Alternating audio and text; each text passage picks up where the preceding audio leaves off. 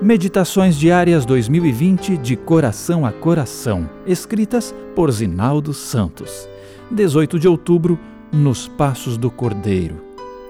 Olhei, e eis o Cordeiro em pé sobre o monte Sião, e com ele cento e quarenta e quatro mil, tendo na fronte escrito o seu nome e o nome de seu pai. Em dois capítulos do Apocalipse, João descreve a visão em que contemplou os 144 mil, cuja vida é a expressão do caráter de Deus.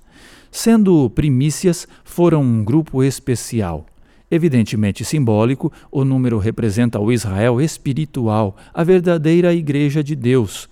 O número 144 mil tem como base o quadrado de 12, o que lembra algo completo indicativo de que o povo de Deus dos últimos dias incluirá todos os que o buscam pela fé, e que, juntos, comporão a gloriosa Igreja de Cristo. As marcas de sua conduta piedosa foram enumeradas pelo profeta, todas elas adquiridas e desenvolvidas por meio do relacionamento com o Cordeiro. Eles o seguem por onde quer que ele vá em sua humilhação, seu sofrimento, morte, ressurreição, missão, em qualquer circunstância. Desse modo, são contagiados pela beleza de sua vida. Esse é um fato do qual não podemos nos esquecer.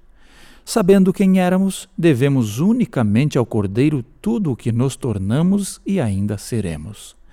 Não é sem razão que ele é visto a emoldurar todos os quadros que retratam a vitória dos remidos no Apocalipse.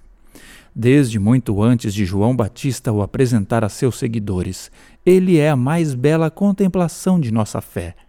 Se nosso alvo é ser o que são os 144 mil, independente das discussões a respeito de quem são eles, não podemos deixar de contemplá-lo e segui-lo. Não vai demorar muito e, por sua graça, estaremos perfilados ao lado dele diante do trono do Pai. O universo inteiro testemunhará para sempre a impressão do caráter divino em nosso ser. Então, por tudo o que fez para nos levar a essa condição, nada será para nós mais encantador que a figura do Cordeiro de Deus. Afinal, ele não é um super-herói que deixa a desejar. Ele é o Salvador que resgata. Ele não é uma lenda, ele é o Senhor. Ele não é um ícone, ele é o intercessor. Ele não é imaginário, ele é infalível. Ele não desaparece no exílio, ele redime até o fim. Ele não é um vencedor virtual, ele é vitorioso. Ele não parece esperança, ele é a ressurreição da esperança. Ele não é um cavaleiro escondido, ele é o rei vindouro. A bênção de andar em comunhão com o Cordeiro de Deus é a maior do que podemos receber. Vivenciar isso pela fé é flash antecipado da eternidade sobre nós. Entretanto, será a diferença decisiva em nosso cotidiano. Você também pode ouvir gratuitamente os podcasts da Revista Adventista.